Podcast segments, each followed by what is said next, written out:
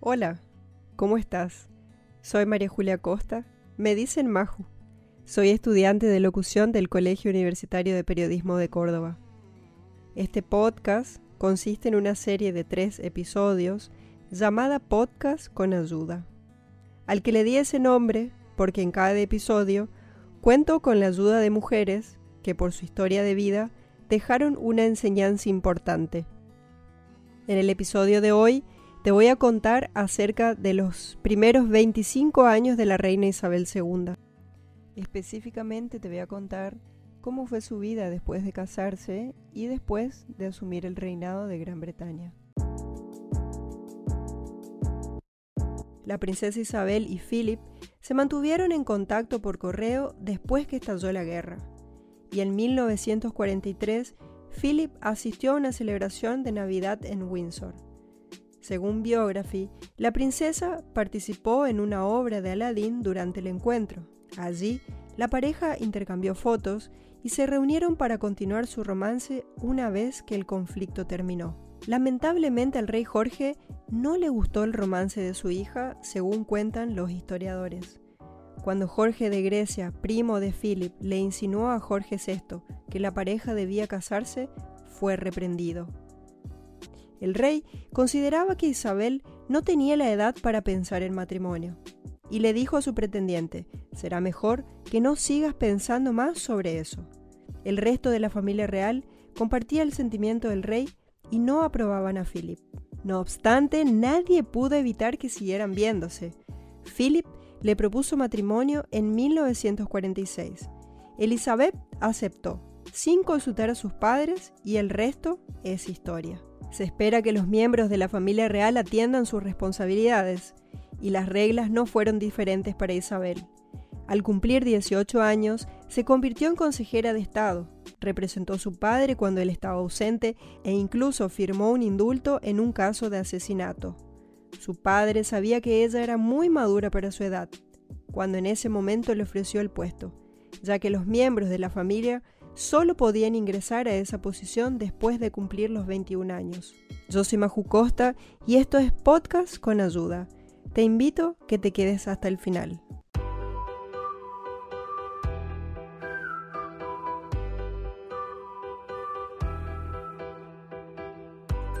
En un breve discurso Isabel dijo, Declaro ante ustedes que toda mi vida, ya sea larga o corta, estará dedicada a su servicio la princesa también realizó otras funciones, como hacer discursos y bautizar navíos.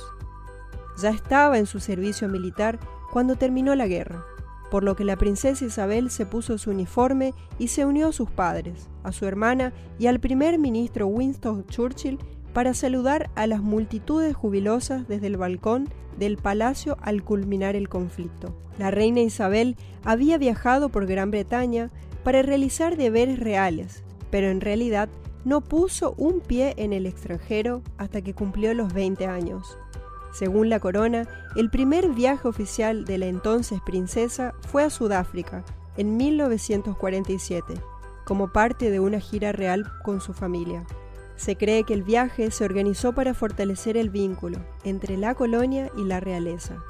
La familia abordó el navío HMS Vanguard para llegar a la ciudad del Cabo y tomó trenes para visitar otras ciudades, así como Suazilancia y Botswana. El viaje fue muy especial para la princesa, ya que coincidió con su cumpleaños número 21. La ocasión se celebró por todo lo alto, y el gobierno sudafricano le regaló un hermoso collar con 21 diamantes para conmemorar la ocasión. Poco sabía ella que dentro de cinco años ascendería al trono como reina de Gran Bretaña y mancomunidad de naciones. Aunque Philip Mountbatten le propuso matrimonio a Isabel en 1946, el rey Jorge VI sintió que su hija era demasiado joven y les pidió que retrasaran un año su compromiso. Se casaron el 20 de noviembre de 1947 y la princesa Isabel lució un impresionante vestido hecho con seda color marfil.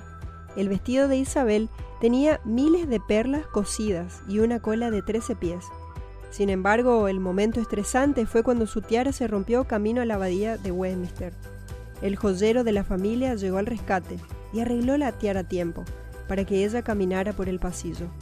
El evento fue transmitido por radio y asistieron 2.500 personas.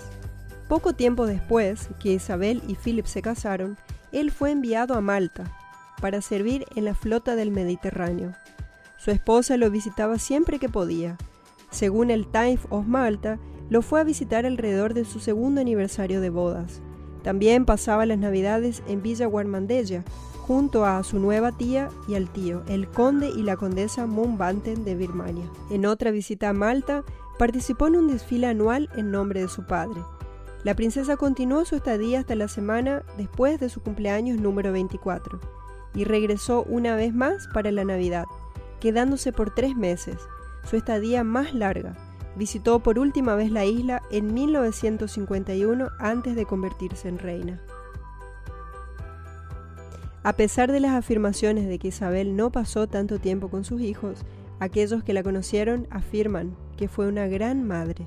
El historiador Robert Lacey reveló que a la entonces princesa le iba muy bien en sus días libres de su niñera. Los días libres de la niñera Mabel, Elizabeth se arrodillaba junto a la bañera, bañaba a sus bebés, leía y los acostaba ella misma.